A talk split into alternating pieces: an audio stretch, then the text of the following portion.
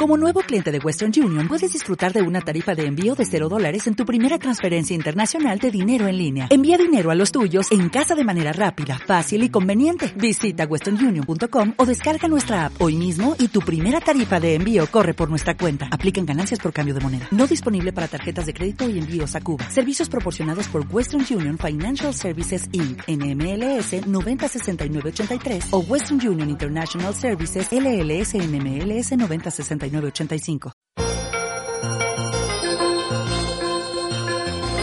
Milenio 3, en la cadena Ser, con Iker Jiménez.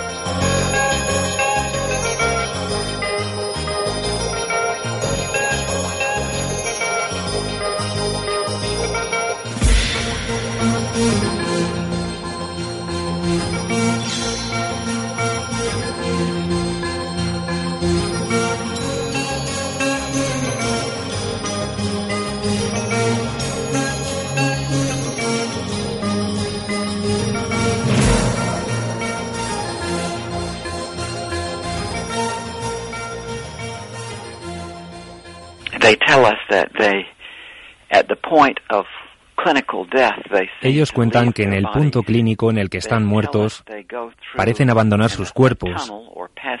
Dicen estar en un túnel o trayecto de paso hacia una brillante y confortable luz. Nos cuentan que ven a sus parientes que ya han muerto, que parecen estar allí para encontrarse con ellos y saludarles.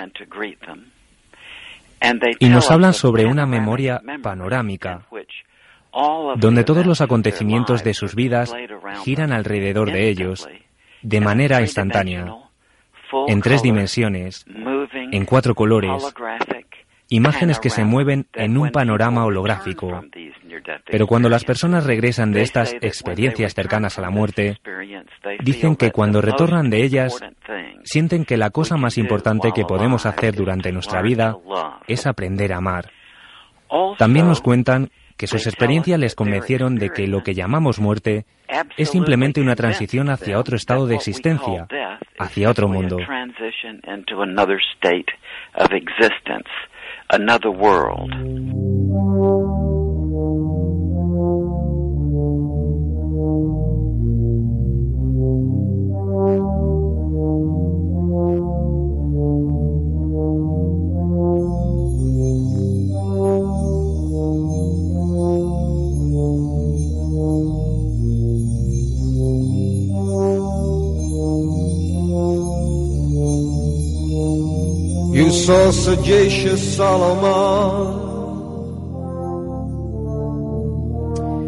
Buenas y especiales noches, amigos. Como siempre, las coincidencias. En la noche de difuntos. Did Can Dance suena. Y esta noche hemos podido entrevistar, largo y tendido, a Raymond Moody, el hombre que cambió el concepto de la muerte en Occidente a raíz de su libro Life After Life, Vida después de la vida, 1975. Millones de ejemplares vendidos y muchas conciencias cambiadas. Queremos agradecer a José Antonio Fossati, a Sebastián Vázquez, a toda la gente que nos ha permitido charlar con él, grabarle, conocer sus últimas investigaciones y tener el tiempo justo para poder traducirlo y que cómodamente escuchéis las últimas reflexiones sobre ese científico, médico, que trabajó como psiquiatra forense en un hospital de Georgia, psicólogo y filósofo, que se atrevió a ir recopilando una tras otra experiencias cercanas a la muerte. Cuando llegó a 150 dijo, esto tiene que ser conocido. El impacto fue tremendo. Como nos ocurrió la pasada semana con Eric von Daniken, esta noche viene a visitarnos un clásico. Hay muchas sorpresas. Lo que está haciendo Raymond Moody ahora mismo, nos lo contaba hace exactamente dos horas. Lo que está pasando, por ejemplo, con los pacientes que asisten a los muertos. ¿Por qué mucha gente asegura que había familiares en ese momento último? ¿Por qué muchas personas, por ejemplo los suicidas, regresan de ese otro lado de la experiencia cercana a la muerte convencidos de que no tienen que volver a hacerlo? ¿Por qué la inmensa mayoría de personas en el mundo que confiaron en este médico, contando por vez primera en la historia esa experiencia casi arquetípica que debe esconderse en algún lugar de la mente o del misterio, ¿por qué todos prácticamente sin distinción, abandonaron el gran miedo humano, el miedo que nos recorre desde que salimos de las cavernas, el miedo que tuvo el primer Homo sapiens al enterrar a un semejante. ¿A dónde te has marchado? ¿Por qué el cuerpo queda inerte? Por lo tanto, ¿qué es lo que mueve la vida? Esta noche es la noche de las ánimas. La celebramos con Raymond Moody. Le hemos entrevistado y creemos que es la mejor forma de conocer nuevos ámbitos de una polémica ciencia o creencia. Ese término lo ponéis ya vosotros. Pero algo está ocurriendo. Más cosas. Esta noche, muy especial, hemos tenido la oportunidad de hacer una adaptación. He hecho una pequeña adaptación radiofónica del cuento que tenía que sonar esta noche. El Monte de las Ánimas, Gustavo Adolfo Becker. Espantó a toda una generación. Ha quedado como inmortal y esa palabra surgirá aquí, seguro, varias veces a lo largo de la madrugada. Un cuento que no os podéis perder, que en esta noche aparecerá en cierto instante, como aparecen los vaporosos seres que cantan el miserere en las noches orianas. Ese cuento suena más o menos, más o menos así. Aquello no fue una cacería, fue una batalla espantosa. El monte quedó sembrado de cadáveres. Los lobos a quienes se quiso exterminar tuvieron un sangriento festín. Por último, intervino la autoridad del rey.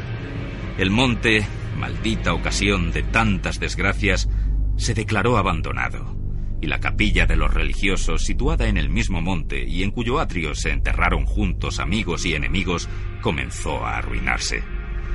Desde entonces, dicen que cuando llega la noche de difuntos, se oye doblar sola la campana de la capilla, y que las ánimas de los muertos, envueltas en jirones de sus sudarios, corren como en una cacería fantástica por entre las breñas y los zarzales.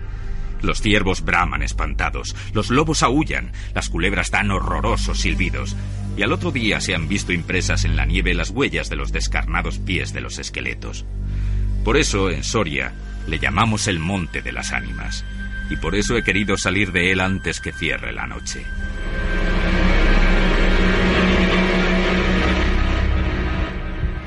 ¿Hay algo que nos quieras contar desde el otro lado? Manda un SMS al 7640. Escribe la palabra milenio, espacio y lo que nos quieras contar. Comentaristas de Milenio 3.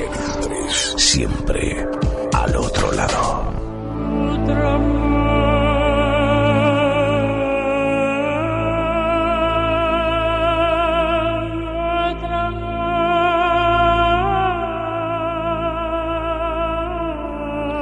Esta misma música que suena ahora, que nos pone Geray Martínez, es muy emocionante estar rodeado de amigos en esta noche de las ánimas, que nos toca hacer radio, imaginaos qué privilegio. Nos ha ocurrido en alguna ocasión, años A. Esta música que suena, yo la escuchaba dentro de la gruta de Almería, de Almería, no, de Altamira, perdón, a solas, observando las primeras pinturas que tienen que ver quizá con lo sobrenatural, con la creencia en el más allá. Imaginaos lo que es este yulunga del muerto puede danzar, Dit Candans, en esa oscuridad. A ver si logramos esta noche entre todos, ¿por qué no?, retrotraernos hasta esa sensación del hombre prehistórico.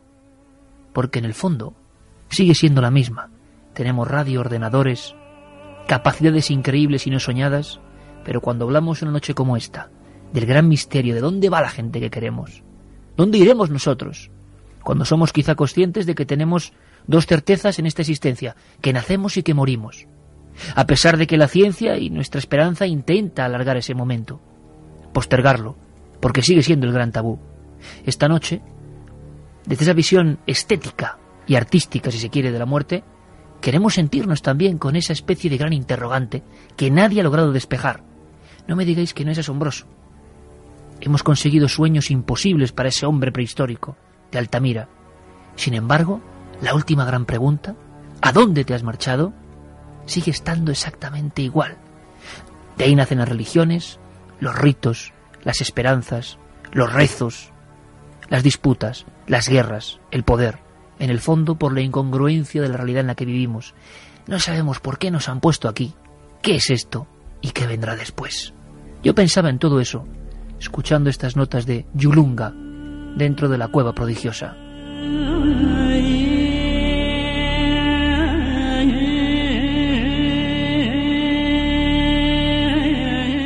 Había pasado un poco, cinco o seis días del Día de Difuntos cuando Gustavo Adolfo Becker, en un periódico, El Contemporáneo, 1861, se atrevió con el relato que esta noche vamos a vivir. Raymond Moody, Monte de las Ánimas, buenos amigos y encima el antropólogo que quizá más sabe de ritos y de lo que significa ese lado que hoy se hace muy, muy, muy fino. José Luis Cardero, un honor tenerte esta noche aquí en Milenio 3. Buenas noches. Buenas noches a todos, el honor es para mí. Vaya noche que se ha ido construyendo con el paso de los tiempos. Como vamos a empezar con Moody, y te pido que estés muy atento, José Luis, lo primero que viene a la memoria, no sé si en Mesopotamia, no sé si en Egipto, no sé si en las culturas hinduistas muy antiguas, aparecen relatos como los que luego rescata Moody a nivel médico, es decir, ese umbral de la muerte, esa luminescencia en la muerte, ese túnel. Sabemos que el Bosco, por ejemplo, lo pintó, ese túnel. Pero antes, ¿hay más relatos, José Luis? Desde luego que los hay. Eh, podemos contemplar las pantallas de, televisión hoy, que son nuestras contemporáneas, por decirlo de alguna manera, pero también podemos eh, abismarnos en los desiertos de Nevada o en las selvas de, Guatemala o, en las arenas del desierto y allí siempre vemos algunos, algunos extraños eh, cuadros, algunas extrañas pinturas que nos recuerdan mucho estas, este tipo de composiciones, tanto por los seres que aparecen en ellos, como por algunas, eh, yo podría llamarlas casi infraestructuras, alguna especie de agujeros, alguna especie de puertas. A mí me conmueve mucho eh, una urna cineraria de hace cinco o seis mil años que tiene eh, grabada, además de una esvástica, muy curiosa, tiene grabada una puerta, un umbral. Es decir, las cenizas que contiene esa urna están prometidas, por decirlo de alguna manera, a un umbral. Tienen Mesopotámica. un umbral. No, es de una cultura, una cultura preitálica, una cultura eh, que está aproximadamente fechada pues eh, muy cerca de, de Balcamónica. Eh, menuda zona, y sí, una zona, pues sabemos que tremendamente abundante en testimonios de otras épocas, pero me llama muchísimo la atención precisamente por eso, porque existen además junto a esa puerta dibujados dos seres, incluso parecen un hombre y una mujer, que están próximos a pasar el umbral. Entonces, como vemos, esto no solamente aparece en nuestras pantallas de televisión, en, nuestros ordenadores, sino que aparece también en esos ordenadores primitivos, que podrían ser las pinturas prehistóricas, los petroglifos más antiguos, y sobre todo aparece en la memoria de los seres humanos. Pues vaya escena para empezar esta noche, ¿no? Una urna cineraria, un testimonio entre la vida y la muerte, y simplemente una puerta, esa puerta que no sabemos si esta noche se abre de forma especial.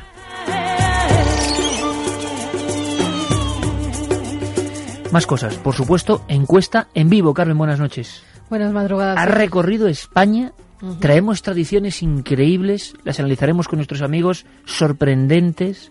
¿Alguna que te haya llamado, pero en 10 segundos, especialmente la atención de lo que vamos a conocer después? Mira, hay una tradición en Alicante en la que se hace la cama para los difuntos que ya no están. Al parecer, en esta noche mágica, esa puerta de la que hablabas hace apenas unos segundos, Iker, se abre y los difuntos entran a ser parte de los vivos. Unos y otros se juntan. Los difuntos vuelven desde el más allá y qué mejor sitio que entrar en su casa y en su propia cama. Guillermo León ha colocado ya en ikerjiménez.com, a pesar de que hay un montón de vías de contacto, lo sabéis, milenio3 con número arroba cadenaser.com, vuestras experiencias en esta noche, conocimiento, tradiciones, por favor, relatos, eh, los iremos anotando pacientemente, investigando. También el 7640, palabra clave milenio, y en cadenaser.com ya el lienzo en blanco, donde podéis escribir lo que queráis. Pero hay una encuesta durísima además para los tiempos que corren, yo no sé cuál va a ser el resultado, ¿Qué hemos preguntado a la gente? Pues en ese debate se pregunta si se puede contactar con los muertos. ¿Usted cree que se puede contactar con los muertos? Ya hay respuestas, Iker, y la mayoría, el 64%, opina que sí. Qué curioso, se puede contactar con los muertos en ikerjiménez.com la encuesta. Juan G. Vallejo, buenas noches. Buenas noches, Iker. Nos traes desde lo más remoto de la historia, casi desde ese tiempo que hablaba José Luis Cardero, no desveles mucho, pero otro objeto, hoy todo es funerario. Hombre, lo que tengo aquí en, justo en mi mano, quizás para que se oiga que es un trozo de tela y dentro una piedrecita, la tela tiene unas figuras geométricas que no tienen ni principio ni fin, de ahí que tenga ese ese sentido, pues sí, esto acompañó un muerto, posiblemente durante unos mil, mil doscientos años, calculo yo. Es de una cultura americana. Y aquí en mi mano tengo una cosa muy curiosa. Es un exvoto. Es una figura de un dios que acompaña a la persona en la que se introdujo esto dentro de la tumba. Una tumba posiblemente como lo de la cultura esta que luego hablaré, unas tumbas muy muy pobres, eran pequeñitas, eh, los cadáveres estaban en posición fetal, pero no tenían realmente una gran ornamentación ni pasaron a la historia por ello. Y es que hay una cosa que yo pienso que de la muerte es muy muy importante decir. Esto que este fetiche que tengo en mi mano, eh, este dios que ayudaba a pasar al más allá, lo puedes tocar, está tallado hace más de mil años. Pues en el fondo no significa más que quizás una cruz que veamos a día de hoy en una, en una tumba cristiana o otras cosas. ¿no? El caso es, lo importante lo que, lo que quería decir en un segundito es estamos hablando de una gran cantidad de, de fotografías de la, de la muerte, de, por ejemplo, desde la momificación egipcia, eh, se me ocurre, por ejemplo, otros cementerios que son las Torres del Silencio, del que se ha hecho algún documental porque son de religión más deísta, y entonces son unos nichos donde los buitres se van comiendo a, los hombres y los demás no pueden entrar. hay mil formas, ¿no? pero son cuadros de, de una misma visión que es la muerte, pero ya para el más allá. Pero hay una cosa muy importante en la cultura, que se nos está olvidando y es la dignidad con la que tiene que morir un hombre para ir al más allá. Eso es lo que se nos ha olvidado. ¿eh? Buen debate. Santiago Camacho, buenas noches, compañero. Buenas noches, Iker. También habrá conspiraciones esta noche con la muerte, habrá arqueología de la muerte con Nacho Ares, una historia ocurrida en Ur, la fosa de la muerte, así le llaman los arqueólogos. Qué impresionante tener a Raymond Moody, qué impresionante su impacto. Vamos a andar un poco más eh, conociendo algo de sus investigaciones. Y vamos a ir, si os parece, debatiendo sobre el hombre que de pronto, año 75, o sea, anteayer, cambió el concepto que en Occidente se tenía de ese paso. Todo eso del túnel, la luz, el ser que nos habla, luego lo estratificaremos, nace a partir de un médico que pacientemente está trabajando y se adelanta a los demás. ¿Se adelanta o hubo gente antes que pensó en esas visiones cercanas a la muerte? Raymond Moody, traducido en la voz de Carlos Largo, esta noche nos contaba lo siguiente, así empieza su aventura. Y su nombre era Dr. George Ritchie. En 1965 yo era un estudiante universitario de tercer curso. Estudiaba filosofía en la Universidad de Virginia. Y uno de mis profesores de filosofía me comentó que el Dr. George Ritchie que era un profesor de psiquiatría, había tenido una experiencia de este tipo. Algunos años antes, cuando había estado cercano a la muerte, en dos ocasiones por una neumonía, y resucitó de esa enfermedad.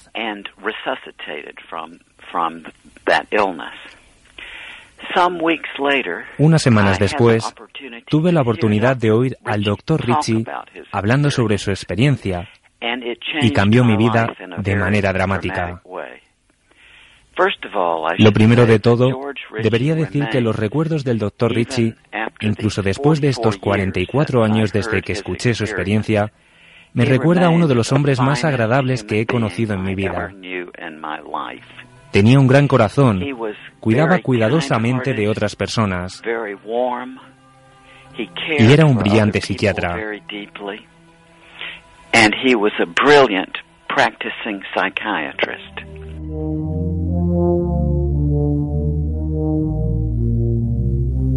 Otros doctores que empezaron a confesar historias a Raymond Moody, que las va compaginando y acaba haciendo una especie de, de puzzle de elementos que se repiten en el 90% de los pacientes. Esos pacientes que después de una operación gravísima han vuelto cuando uno lo rememora se da cuenta de que esto ya pertenece, como decimos, al inconsciente colectivo moderno, que todo el mundo lo da por hecho, pero es a raíz de este libro y de este estudio. Sonidos audibles como un zumbido, sensación de paz, también acompañada de esa, ese vértigo de que uno sale de su propio cuerpo. El túnel, ese vértigo se prolonga por un túnel. Sensación, decían algunos, de ascender hacia el cielo en un momento de esa experiencia extracorpórea, ver a parientes que ya están fallecidos. Alguien identifica a personas como en los sueños. Soñamos con gente que hemos visto, evidentemente. Nuestra mente compone cosas ya conocidas.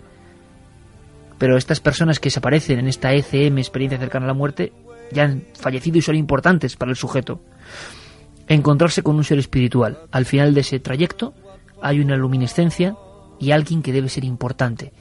Se ha convertido casi en leyenda urbana lo de no es tu momento y el regreso. Pero en ese regreso una revisión de la vida, una revisión completa como unas viejas diapositivas que quizá en el fondo, José Luis, es la historia de una especie de juicio, porque el que vuelve, según Raymond Moody en este estudio en 75, Life After Life, vuelve cambiado, transformado por completo. Ha sido testigo de qué? De lo que los antiguos egipcios u otros a su manera dirían que ha sido un juicio. En este caso el propio individuo, con un dios o no por delante, ha asistido a qué ha sido de mi vida, ¿no? Mm, bueno, yo cuando oigo estas cosas me acuerdo de lo que decía don Ramón María del Valle Inclán, bueno, no exactamente él, sino uno de los grandes de sus personajes de las comedias bárbaras. Quien ha visto la luz de la muerte ya no quiere ver otra luz.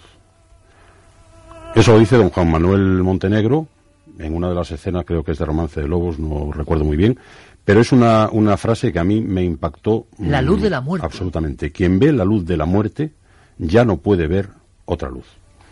Eh, eso indica que cuando nosotros nos aproximamos a ese umbral del que estamos hablando, a esa especie de túnel, de luz, de puerta, eh, eh, a través de la cual se entra o se sale, según los criterios, ¿no? Cuando nos acercamos ahí, en realidad tenemos que estar cambiados. Tenemos que cambiar. Esto nos lo dicen todos los, todos los conocimientos secretos del mundo. La alquimia, la masonería, eh, la, antigua, las, antiguas civilizaciones egipcias, los antiguos textos sagrados, todos nos dicen que el iniciado tiene que cambiar para poder atravesar el umbral la de la transformación total. Tiene que transformarse absolutamente, eh, tiene que ser otro. Y si por alguna razón vuelve, tiene que volver de nuevo a este mundo, eh, lo cual ocurre, por ejemplo, en el caso, muchas veces ocurre en el caso de los chamanes, que van y vuelven, pues vuelve de una manera totalmente eh, eh, ya no es la misma persona. Pero no solamente no es la misma persona sino que es una persona que en muchas culturas está autorizada a transgredir el, orden. Es decir hasta ese punto eh, se produce el cambio. Lo que es tan importante en una sociedad que es el orden social estas personas pueden pueden transgredirlo porque están autorizadas han ido al otro lado y han vuelto. Eso es fundamental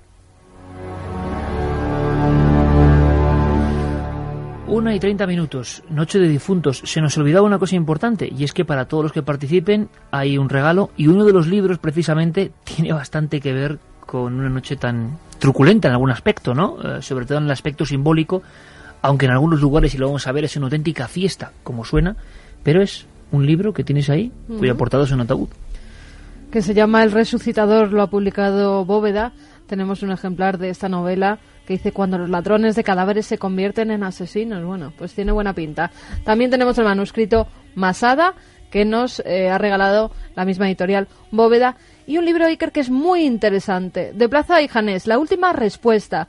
Es el último premio Ciudad de Torrevieja y la verdad que nos lo estamos leyendo y tiene cosas muy interesantes. Secretos de Einstein. Pues esos tres libros. Repetimos las vías de contacto. 7640, palabra clave, milenio, espacio, vuestros mensajes, milenio 3 con número arroba cadenaser.com y nuestra página web cadenaser.com donde podéis dejar ahí los mensajes que queráis.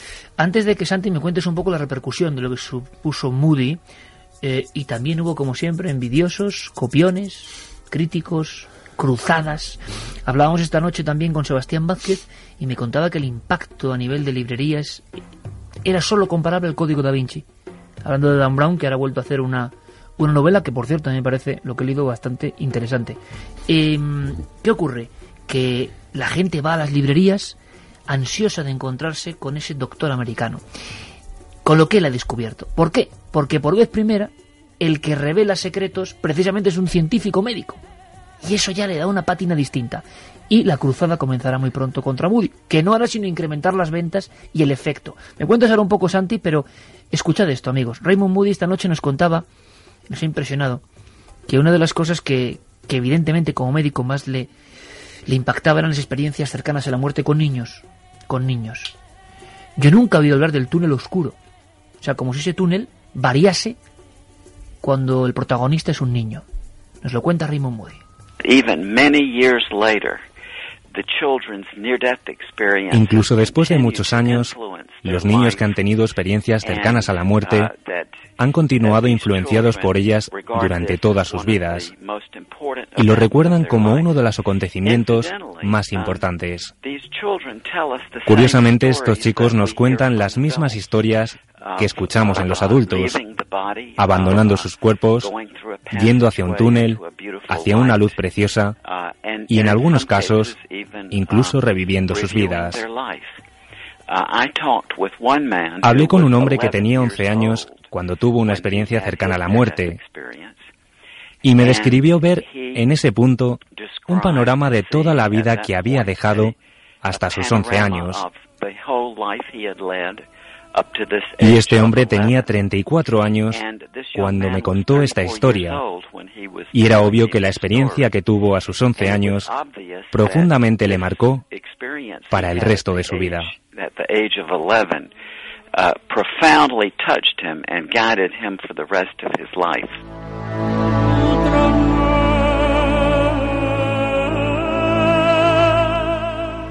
Veremos además que con diferentes sectores sociales también nos ha hablado Raymond Moody de los suicidas, varían. Eh, hay visiones auténticamente infernales en ocasiones. Quizá muy parecido a lo que pintaba también el Bosco, José Luis. No olvidamos nunca, en Venecia lo vimos hace poco, ese libro Visiones del Más Allá, que encima lo llaman Visiones del Más Allá, y que es ese primer círculo tridimensional, ese primer túnel de la pintura en la historia. 1501.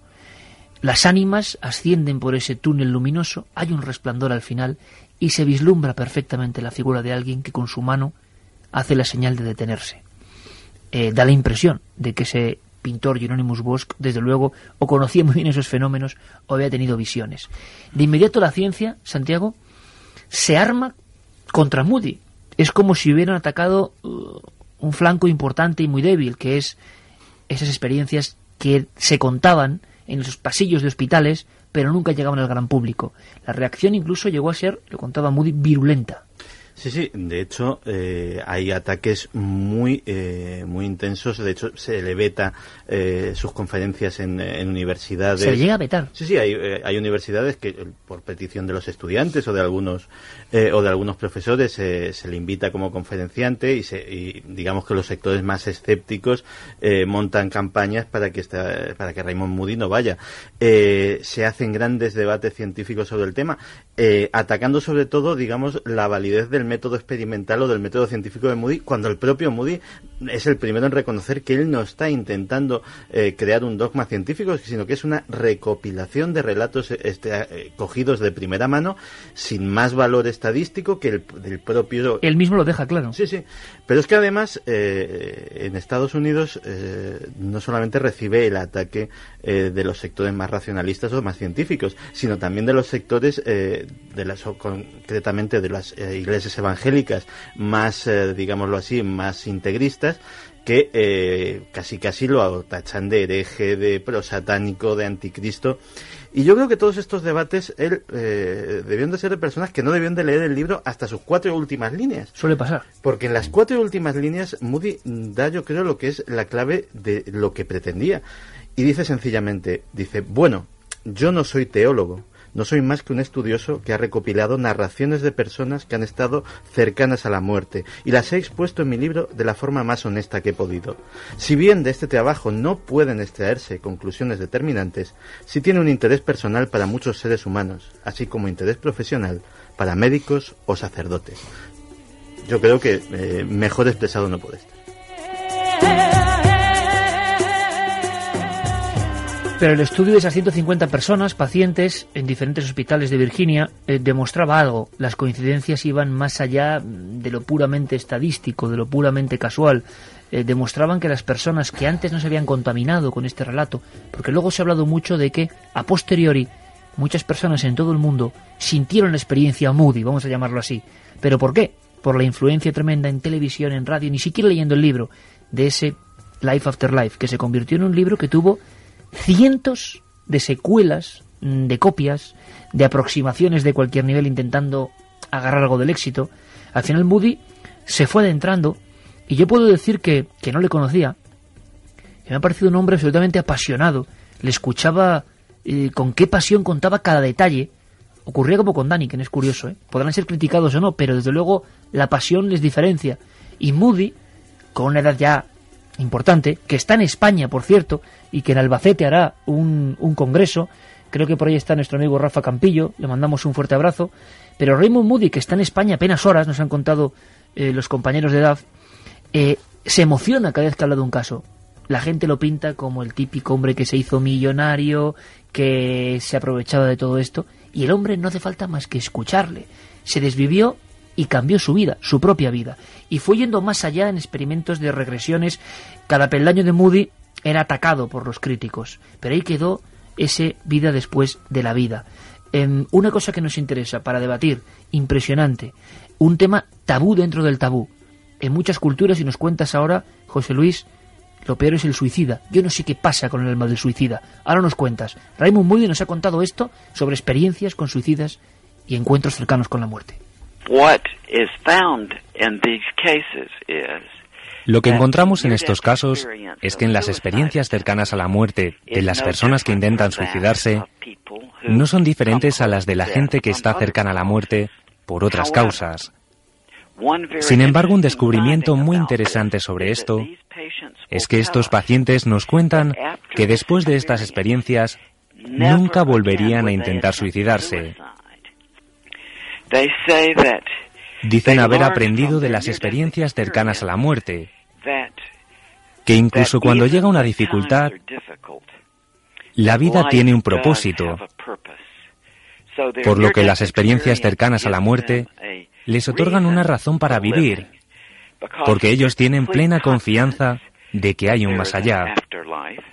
Y también porque después de ello, todas las cosas que hacemos en vida tienen profundas consecuencias para otras personas.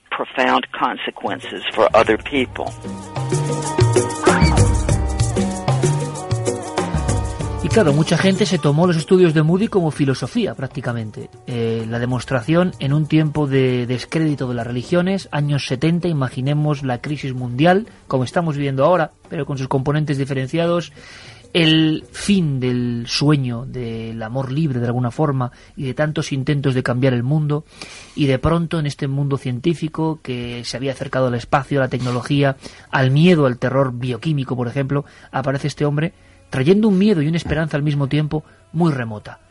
Eh, Moody estudió casos en concreto de niños, de suicidas, luego nos contará casos negativos. Es decir, no solo se quedó con lo positivo, que era evidente, que es que la gente perdía el miedo a muerte y mucha gente decía que se hubiese quedado en esa placidez de salud que comentaba José Luis. Eso, claro, impacta, impresiona, ¿no? Caramba, lo que hay al otro lado no es tan malo. Mucha gente, con el impacto Moody, pensó en eso. Pero el tabú de los suicidas, José Luis, eh, no sé si hay cultura en la que se salven. Yo tengo en la, mente, y Juan estará conmigo seguro, un cementerio sin nombre en Chile, ¿te acuerdas? Mm. Eh, con cuatro palos, botellas, juguetitos para un niño, lo radiamos aquí. Pero de repente Juanja me dice, mira, allá al fondo hay otras tumbas, apartadas, como fueras del propio camposanto clandestino. O sea, eran pobres dentro de la pobreza o marcados dentro de la marca, ¿no? Sí, ten en cuenta que el gran cisma de la Iglesia además es por eso, porque eh, Martín Lutero eh, se suicida, se ahorca a un niño y coge su pala delante de todos los sacerdotes y hace un agujero dentro del campo santo y lo entierra. Ahí empieza el gran cisma de la Iglesia Católica en Occidente. O sea, fíjate hasta qué punto el, el, tema, grave, un, el tema grave, un suicida eh, por la religión católica no tiene derecho a estar enterrado en campo santo. Efectivamente, aquellas tumbas que tú y yo vimos algunas serían de suicida y algunas posiblemente de protestantes, anglicanos, luteranos, y estaban fuera del, campo de santo católico. José Luis, el suicida y la leyenda de que su alma perturbada quedaba en el lugar. Muchas culturas, muchas tradiciones incluso. Bueno, yo conozco, yo conozco muchas, conozco unas cuantas. Eh, no solamente eso, sino que eh, si relacionamos de alguna manera, como yo creo que hay que relacionar, el culto más antiguo que tiene la humanidad, que es el culto de los muertos, con otro culto muy antiguo, muy antiguo, casi tan antiguo como el culto de los muertos, que es el culto de la luz. Nosotros nos encontramos con que el culto de los muertos y el culto de la luz está siempre relacionado. Siempre que hay que llamar a los muertos, hay que invocarlos con una luz. Eh, como si fueran eh, esas, esas almas, eh, esas larvas que decían los romanos, que son atraídas por el brillo. Pues yo creo que las culturas tienen la convicción de que los suicidas, es decir, aquellos que quieren terminar su vida antes del término que se les ha fijado por la naturaleza o por los dioses o por quien sea, eh, esos renuncian a la luz. Y entonces, como renuncian a la luz, pasan a ser, eh, mm, yo no diría que no muertos, como en el caso de los vampiros, pero sí pasan a ser una especie de, mm, de entidades, de seres que son rechazadas por las dos partes, por la parte de la vida y por la parte de la muerte. Y hasta tal punto se llevan estas cosas que en ciertos momentos, en ciertas culturas, desde luego, no solamente se les arroja de la comunidad, sino que se quema su cuerpo y se hace desaparecer por completo cualquier testimonio que les recuerde. Y en, una tradición no muy lejana a nosotros, a, los eh, suicidas se les enterraba en las encrucijadas. Recordemos que las encrucijadas eran los lugares por los que pasaban los dioses más terribles, como Hécate, al frente de su cortejo de difuntos y de perros negros. Cuando se invocaba a Hécate, siempre las almas que aparecían junto a Hécate eran las, almas de los suicidas. Entonces, eh, los suicidas son como una especie de, baldón que queda en el grupo social. ¿Por qué? Pues sencillamente porque tanto la muerte como la vida son un proyecto común. Y los que rechazan eh, ese proyecto común, eh, bien se arriesgan a ser expulsados de la sociedad.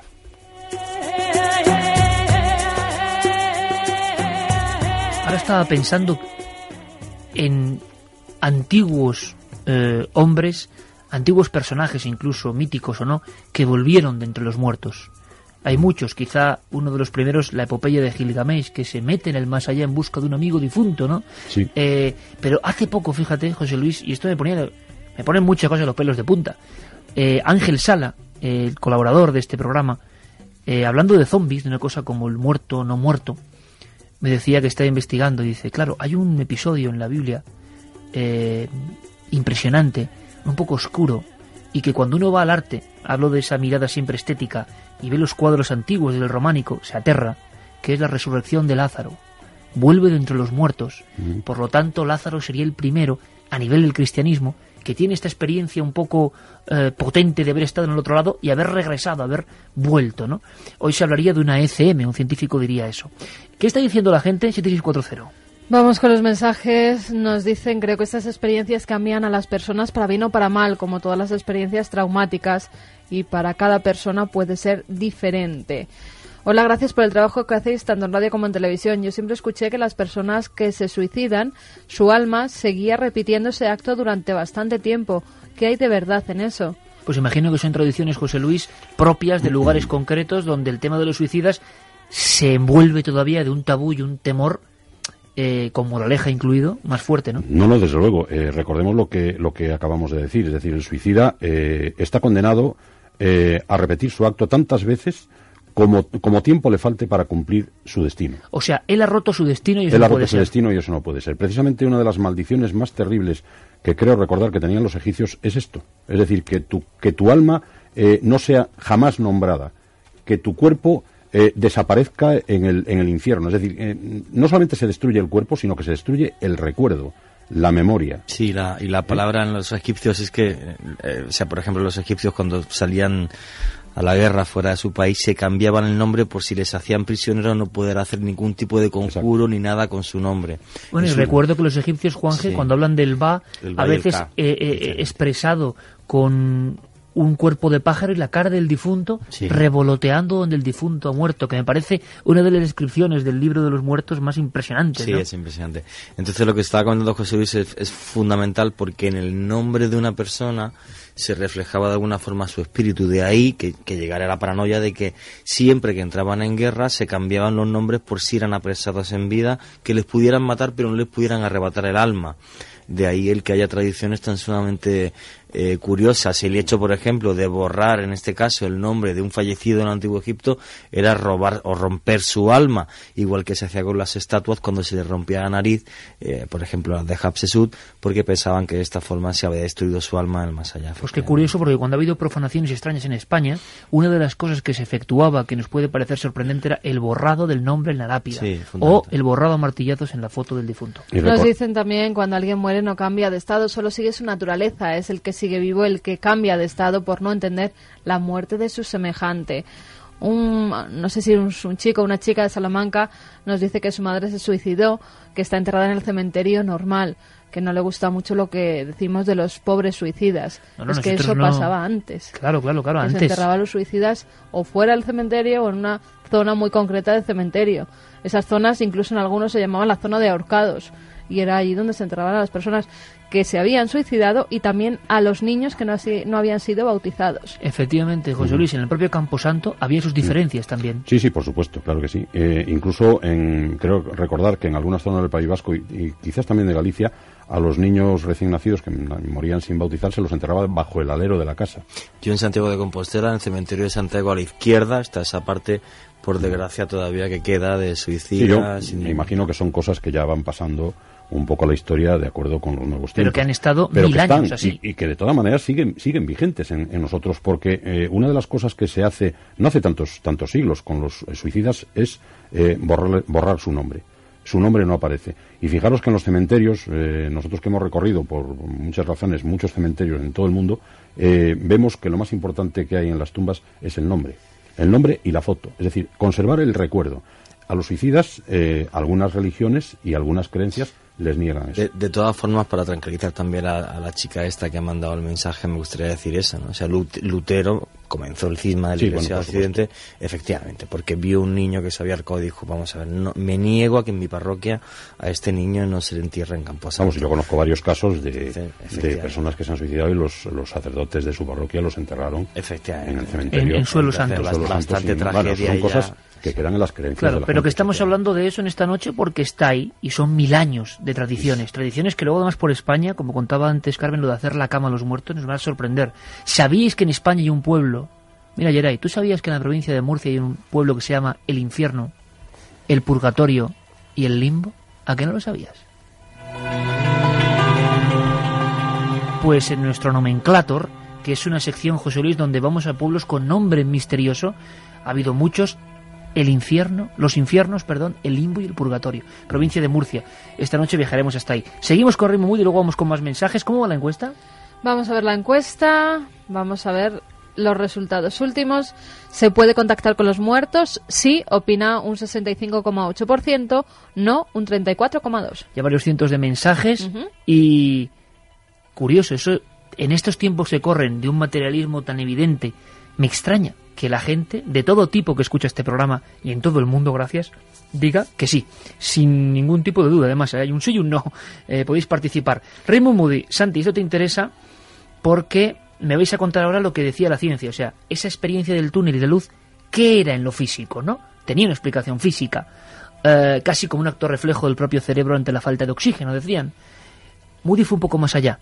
En su segundo y tercer libro empezó a hablar de ECM negativas, experiencias que no eran tan placenteras, no eran tan de un mensaje positivo, que es con el que hay que quedarse yo creo, sino que por mm, la propia estructura del ser humano que las vivía eran negativas. Esto nos contaba Raymond Moody.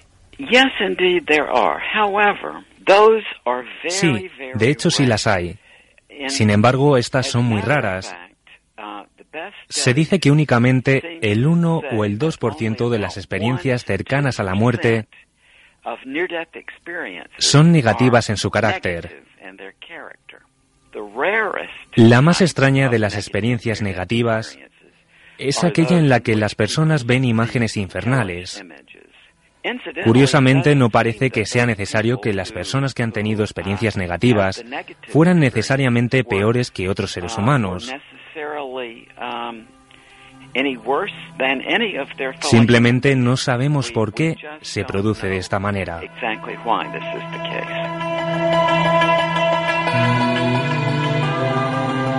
Hombre, pues resulta algo inquietante esa frase, ¿no? Eh, visiones parecidas al infierno.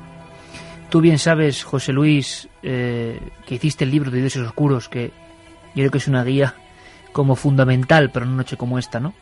Eh, que algunos importantes investigadores científicos de la mente, como Stanislav Grof y otros, hablan de esas eh, figuras negruzcas, extrañas, un poco infernales, que aparecen incluso en el niño. Y hay quien piensa que en el feto. Eh, figuras prenatales que están ahí y que luego serán importantes para nuestros miedos. Bueno, lo que yo no sabía, no tenía tan claro, pensaba que eran personas que habían tenido problemas graves de alcoholismo, de conducta muy desviada, los que luego sufrían estas experiencias que siempre son iguales. Los antiguos dibujaban esas visiones de la misma forma, pero al parecer no. Al parecer cualquiera puede sufrirlas. Bueno, yo creo que es una experiencia tan universal como que incluso mm, si nosotros pudiésemos psicoanalizarnos o psicoanalizar nuestros sueños, veríamos cuán grande es el contenido de ese tipo de construcciones en ellos, en esos sueños. Es decir, que muchas veces nosotros, nuestra propia sociedad, nuestra civilización, nuestra cultura, eh, una de las misiones que tiene es precisamente enterrar, o, no digamos enterrar, sino soterrar o tapar de alguna manera esos contenidos terribles de la mente que fueron descubiertos, pues como sabéis ya, por muchos psicoanalistas importantes como Freud o, el propio Jung, ¿no? Entonces, eh, ¿cuántas de nuestras fobias, cuántos de nuestras manías, de nuestros sufrimientos, de nuestros miedos y también, por qué no decirlo, de nuestras esperanzas, están apoyadas en estas construcciones mentales que están ahí, posiblemente, desde la más tierna infancia? Eh, los niños muy pequeños tienen los terrores nocturnos. Eh, es curioso porque a veces, eh, yo que tengo un nieto muy pequeño, de un, año y medio, veo que a veces se queda mirando por encima de mí, como si mirasen, como si viesen algo que nosotros no somos capaces de ver. sería muy fácil ir un poco más allá y decir, bueno, el cerebro de estos niños todavía no está formado y todavía no está sometido a la acción de la cultura, a la acción de, represora, de alguna manera, o protectora, mm, vayamos también a, decirlo, ¿no? Mm, de manera que nos ocultan ciertas cosas que aparecen después en nuestros sueños. Esas, esas figuras eh, que son muchas veces conocidas como visitantes de dormitorio y que no se sabe muy bien si aparecen en la realidad o aparecen en la ensoñación de la persona que está obsesionada por algún tipo de traumas o de problemas, ¿no? Y es curioso lo que tú dices, porque es verdad. Eh, esas cosas, esas mismas figuras aparecen en los petrolizos. Las mismas. Las mismas. Es decir, eh, los indios navajos le llaman el Holy People, el pueblo sagrado. Eh, no dicen nada más que eso, es el pueblo sagrado. Son unas eh, figuras negruzcas, oscuras, puestas en aquellos farallones de los desiertos, enormes, de 3, 4, 5 metros de altura, y que impresionan auténticamente al, al, que las mira, ¿no? Y hace bien poco, ¿recuerdas, Carmen? Se descubrió una tumba etrusca que pocos pueblos ha habido con tanta sensación de misterio en torno a la muerte y veías al dios Charum y toda la... Eh, yo me estoy imaginando ahora los excavadores que encuentran un pasillo con cientos de dibujos, de frescos y todos son visiones del infierno, pero un infierno que encima sonríe, con lo cual da más miedo, sinceramente. Eh, y encima fue en noviembre el descubrimiento de esa tumba etrusca. Eh, Santi, eh, la ciencia intentó explicar, y es que José Luis Cardero, que es el mejor guía para esta noche, sin duda alguna, está muy claro. La propia cultura, yo no sé si defendiéndose o no de la auténtica realidad, pone una serie de corazas y alguien dirá, bueno, bueno, bueno, mejor creer, y será objetivo creer y común, que esto es un fenómeno puramente fisiológico. ¿Ese fenómeno fisiológico cuál era? Era una especie de reacción por la hipoxia del cerebro, ¿no? Efectivamente, y lo que eh, digamos que eh, se habían centrado, la ciencia sobre todo se centró en explicar el efecto túnel, eh, que básicamente, y resumiendo muchísimo, se trataba, se trataría de un reflejo motivado por la muerte secuencial de las células, de las células nerviosas receptores de la luz, sobre todo de la retina, que al ir muriendo irían dejando un punto de luz cada vez más pequeño o cada vez más grande, mejor dicho, igual que por ejemplo cuando muere uno de los bastoncillos que que, utilizamos para oír, oímos un pitido muy agudo y ese, digamos, es el sonido de la agonía de esa célula. Pues en el caso de las células eh, receptoras de la luz, pues ese sonido de agonía en realidad sería un punto de luz que cada vez se iría haciendo más grande. Lo que pasa es que eh, Moody eh, afortunadamente también sirvió de acicate para otro tipo de investigaciones científicas. Hace un momento hablabas de esa representación egipcia del alma como un pájaro que revolotea alrededor de alrededor del, del difunto y eso nos retrotrae precisamente a una de las primeras cosas que ven los sujetos de Moody, que es verse a sí mismos revoloteando alrededor de su propio cuerpo. Eh, y eh, eso ya ha llevado a muchos científicos, pues Aquí hemos hablado varias veces del británico Peter Fenwick, pero por ejemplo eh, hay un californiano, Charles Tart, que eh, como no podía, digamos, reproducir la veracidad de esas experiencias extracorpóreas, eh, porque lógicamente las ECM son básicamente impredecibles, se dan en situaciones clínicas muy delicadas, sí que empezó a buscar personas que eh, tuvieran recurrentemente eso que se ha dado en llamar viajes astrales y que más o menos la sensación es la misma, es decir, eh, es una sensación de salir fuera del cuerpo.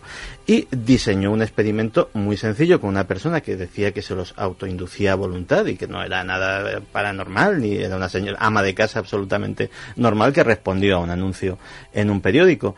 Y esta señora era capaz, según eh, los informes de Charles Tart, de eh, reproducir sin ningún problema eh, números de cinco cifras que estaban colocados encima de un armario ropero absolutamente fuera de su vista, cada vez uno distinto, y lo hacía con una facilidad absolutamente pasmosa para demostrar que ella salía, que volaba por encima del armario y se podía ir en ese estado donde quisiera.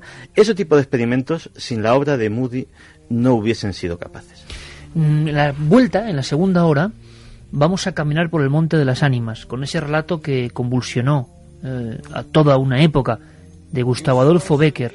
Lo hizo una noche febril, tal noche como hoy, hace ya unos cuantos cientos de años. Em, lo más curioso, lo increíble, bueno, 1860 y tenía la fecha concreta, 61, o sea, exactamente 150 años hace, casi se va a cumplir aproximadamente, de una de las leyendas clásicas sobre si las ánimas, en cierta noche que es esta, abandonan su lugar, se hermanan de alguna forma y nos dan un mensaje. Vamos a vivirlo en la segunda hora. Vamos a viajar por esa España donde todavía hoy, como decía José Luis Cardero, ese remanente ha quedado y a pesar de la tecnología y la modernidad, se siguen haciendo cosas que nos van a sorprender. Va a ser un viaje increíble.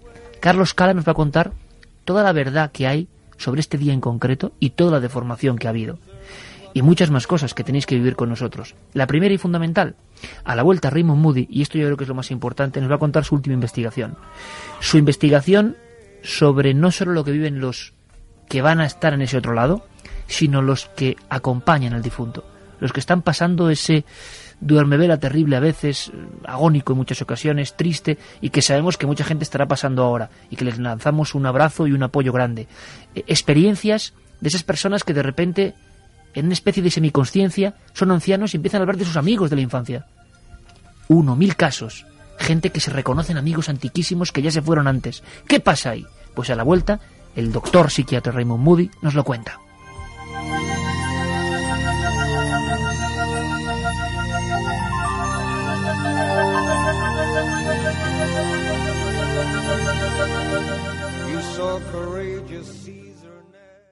You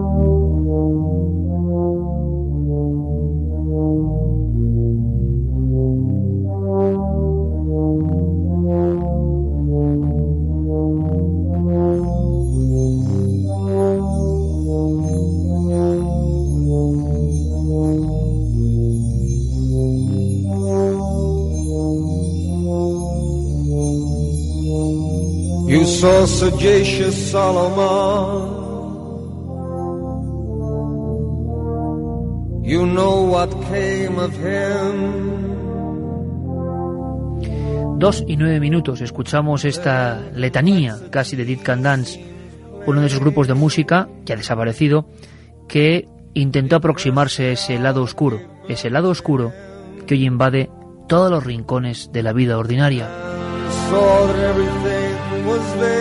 Es muy distinto ver los trajes de disfraces, compitiendo en belleza, en espectacularidad, la gente de fiesta, desde luego que es muy distinto ver esta celebración y compararla con la que no hace mucho tiempo hacían los padres de nuestros padres en los pueblos de España, donde de verdad se creía en el sentido profundo que tenía este Día de los Difuntos. Y por eso había ritos, ritos que desde luego nos van a sorprender. En 1975, ese libro que cambió el concepto de la muerte en Occidente, Vida después de la vida, se adentró en esta materia tan curiosa. Como no, nuestro homenaje y recuerdo no solo a Raymond Moody y a su amabilidad tremenda, nos ha contado muchísimas cosas, hemos extraído solo unas pocas, sino también, como digo, el recuerdo a otros médicos que ya estarán en ese otro lado. Por ejemplo, mm, varias personas importantes, investigadores como Enrique Vila en Sevilla, que como un Raymond Moody español, por desgracia sin su eco ni éxito, porque lo hizo con un trabajo mm, soterrado y enfrentándose muchas veces a la incredulidad de unos y a otros médicos que siempre fuera del hospital le daban las fichas de pacientes que desgraciadamente estaban viviendo procesos que no entendían. Enrique Vila hablaba con ellos y les daba una explicación, o por lo menos les daba una teoría. Y eso, y creo que es muy importante, generaba una curiosa paz también en quien escuchaban al célebre doctor sevillano. Otros muchos que tampoco están, como el doctor Fernando Jiménez del Oso, hicieron grandes programas sobre el más allá, intentando aproximarnos a los españoles a esas cosas que todavía parecían lejanas, que venían de otros países, de otros lugares, donde la ciencia parecía más abierta. Pero ¿qué está haciendo Raymond Moody ahora mismo? Dejábamos la primera hora de Milenio 3 con esa gran pregunta. ¿Qué pasa no solo en los que viven la experiencia en primera persona, el túnel, la revisión de la vida, ese ser? ¿Es realmente, como decía Santiago Camacho, una cuestión puramente fisiológica? ¿O es lo fácil, como tantas y tantas cosas? ¿Está en el inconsciente colectivo, como decía el gran Jung, como un arquetipo desde el principio del tiempo que nos está diciendo algo, algo a toda la humanidad? ¿Quién es el ser que nos dice que no es el momento?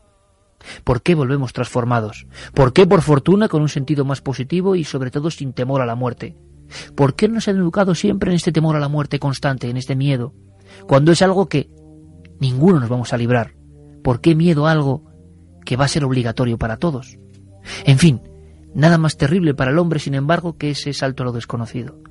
Moody siguió investigando. Se dio cuenta de que había personas alrededor de los moribundos que veían cosas, sus últimas investigaciones van sobre esto, sobre lo que pasa alrededor. Y lo que pasa alrededor es asombroso.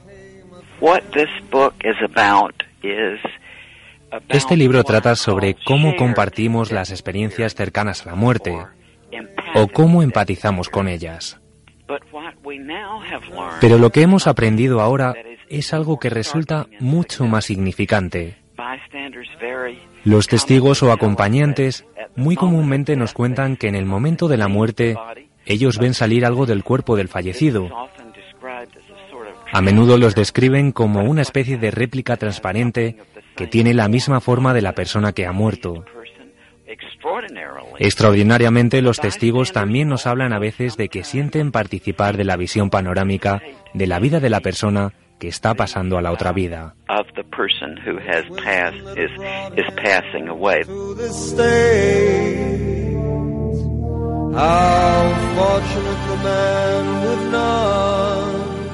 Si hay algo que une muchas experiencias, sin duda alguna, es la sensación, ya ha pasado en hospitales de todo el mundo, de que las personas, incluso en una muerte placentera, en unos instantes como de inconsciencia o de conciencia o consciencia que nosotros no comprendemos ya, hablan con amigos que vienen a visitarle, se aproximan, incluso amigos muy lejanos, muy lejanos de la infancia remota. Y muchos familiares se sorprenden porque surgen nombres que se creían olvidados. Gente del pueblo, gente de hace muchos años, compañeros del servicio militar, y de repente surgen en esos últimos momentos. Como siempre, la doble teoría. El remanente que queda en alguna parte del cerebro, o hay algo más. ¿O hay algo más? Pues fíjate que eh, los estudios científicos sobre la muerte, que son muy, muy, muy raros en, nuestra civilización, que como muy bien has dicho, vive completamente de espaldas a esa realidad, pues eh, hay un, un, artículo de 1977 del New England, eh, New England Journal of Medicine de un doctor Thomas Lewis que revolucionó en su momento la manera médica de ver la muerte, porque él dedicó muchos años a estudiar a los moribundos y eh, llegó a la conclusión de que eh, la muerte en sí misma era una experiencia y eh, puede parecer puede parecer atroz decirlo así que era una experiencia que podía resultar placentera y enriquecedora que eh, veía como eh, moribundos eh, que sufrían realmente una agonía tal como la entendemos nosotros que debe de ser lo normal, eran en realidad una minoría.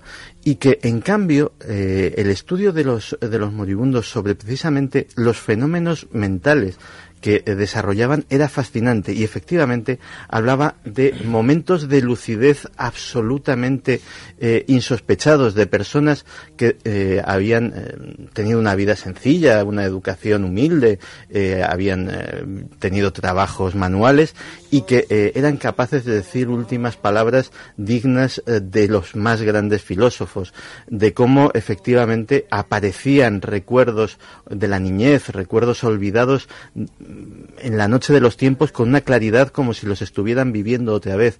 Aparecían personajes que ellos decían que habían venido a buscarles y sobre todo, eh, en muchos casos, a pesar del mazazo desolador que siempre es para, eh, lógicamente, para los que están alrededor, eh, muchas de muchas de, esas lágrimas no solamente eran de dolor, sino de lo conmovedor que había sido la experiencia en sí misma. Y yo creo que efectivamente, tanto Raymond Moody como Peter Fenwick, como todos los que han estudiado el fenómeno de las ECM, han llegado a un punto en que han dicho, vale, ya lo sé, hasta aquí hemos llegado. O sea, hay todos los días, hay miles de experiencias de este tipo, son más o menos parecidas, pero yo quiero avanzar más allá y efectivamente todos ellos han llegado precisamente a esas 24 horas antes de la muerte porque eh, han encontrado que también ahí hay unos puntos en común que pueden decirnos mucho sobre el fenómeno. José Luis, eh, tenemos en el Atanasius eh, apócrifo Jesús bajando al purgatorio, tenemos Dante la Divina Comedia, los nueve círculos, tenemos a Gilgamesh buscando a su otro amigo en el más allá y es curioso porque casi todas las culturas lo dibujaban de una forma, los artistas, los escritores, una forma que se rememora, como decimos, en los trajes y vestimentas de hoy, una forma curiosamente muy similar. Sí, eso es cierto. Y la verdad es que resulta eh, verdaderamente impresionante esta comunidad de creencias, no solamente eh, a lo largo del tiempo, sino incluso en el propio espacio, a lo largo de todo el mundo, ¿no? Pero a mí, por ejemplo, me llama también mucho la atención, me llama mucho la atención dos cosas. Una, que eh, existen textos de guía de los muertos. El famoso Bardo Todol, o libro tibetano de los muertos, es curiosísimo. Yo he leído una versión hace poco, una versión nueva, eh, que traduce con mucha más fidelidad, al parecer, los, antiguos manuscritos eh, de los Bon tibetanos, eh, te, describen todo esto, todo esto que estamos diciendo, todo esto que acaba de decir Santiago, lo dicen ellos también. Porque el muerto es un viajero, es alguien que necesita ser guiado. Entonces el lama dice, bueno, sería estupendo que tú a lo largo de tu vida hubieses recibido la información que dan los libros sagrados, los libros santos, de, en este caso del, del budismo, del budismo Bon, pero aún en el caso de que no haya sido así, porque tú hayas sido una persona despreocupada, yo te voy a ayudar. Eso es el bardo todol. El bardo todol dice, cuando atravieses, es decir, cuando salgas de tu cuerpo de una manera muy descriptiva, muy parecida a la que Santiago acaba de, acaba de decir, eh, cuando salgas de tu cuerpo notarás que efectivamente sales de tu cuerpo. Bueno, pues cuando salgas te encontrarás con el inmenso mundo de lo desconocido para ti. Entonces, lo cuenta un texto de hace miles de años. Sí, sí, lo, cuenta el, el, bardo Todol, el libro tibetano de los muertos, ¿no? Y lo dice así, con toda claridad, dice, no te asustes. Es decir, verás eh, unas escenas horribles de los dioses que se te acercan, esos dioses que el propio arte tibetano mm, dibuja muchas veces, llenos de colmillos, llenos de calaveras, ensangrentados. Bueno, eso no es más que pura ilusión, no es más que una prueba para ti. Es decir, si tú eres capaz de superar esa prueba, no te asustes, supérala, respira profundamente y entonces pasarás a otra fase. Y entonces eh, te encuentras con la gran sorpresa de que estos, eh, estos lamas, de, que probablemente mm, estén reflejando una cultura de miles de años, te están describiendo la manera cómo guiar a un difunto en el más allá. Es decir, ya no solamente eh, mm, hemos dado el paso hacia el más allá, hemos atravesado la puerta, sino que hay un plano, o hay, bueno, no un plano, en este caso unas instrucciones, ¿no? Un libro de instrucciones que te dicen, o, a través del, del, cual te dicen lo que tienes que hacer. Pero la otra cosa que yo comentaba que me impresiona mucho es que incluso hay mapas del más allá. Hay eh, especialistas, como hemos hablado varias veces, que probablemente se remontan a los tiempos de la prehistoria, los chamanes, que han ido al más allá y han dibujado un mapa. Es decir, bueno, pues aquí está el río de no sé qué, aquí está el río de los muertos, aquí está el espíritu chakra no sé cuánto, aquí está, cuidado, no entréis por este camino porque ir por este otro es auténticamente impresionante. Es como y mucha gente poderosa tuvo interés en esos supuestos mapas o señales del más allá. Por supuesto, claro que sí. Todo eso está recogido en multitud de textos sagrados. Yo creo que lo han dulcificado. Es decir, para no dar esa impresión, porque parece como si a alguien le interesara de alguna manera el, hacer que el umbral de la muerte sea algo aterrador, sea algo terrible, ¿no? algo que mm, cuesta pasar. Cuando muchas veces, en la mayor parte de las culturas, el muerto, pues vamos, no el, muerto en sí, sino el que atraviesa ese umbral, mm, realiza un acto que es inherente a la propia vida y sin la cual y sin el cual la propia vida no se podría concebir. ¿No te encantaría tener 100 dólares extra en tu bolsillo? Haz que un experto bilingüe de TurboTax declare tus impuestos para el 31 de marzo y obtén 100 dólares de vuelta al instante. Porque no importa cuáles hayan sido tus logros del año pasado, TurboTax hace que cuenten. Obtén 100 dólares de vuelta y tus impuestos con 100% de precisión. Solo con Intuit TurboTax. Debes declarar para el 31 de marzo. Crédito solo aplicable al costo de la presentación federal con TurboTax Full Service. Oferta sujeta a cambios o cancelación en cualquier momento.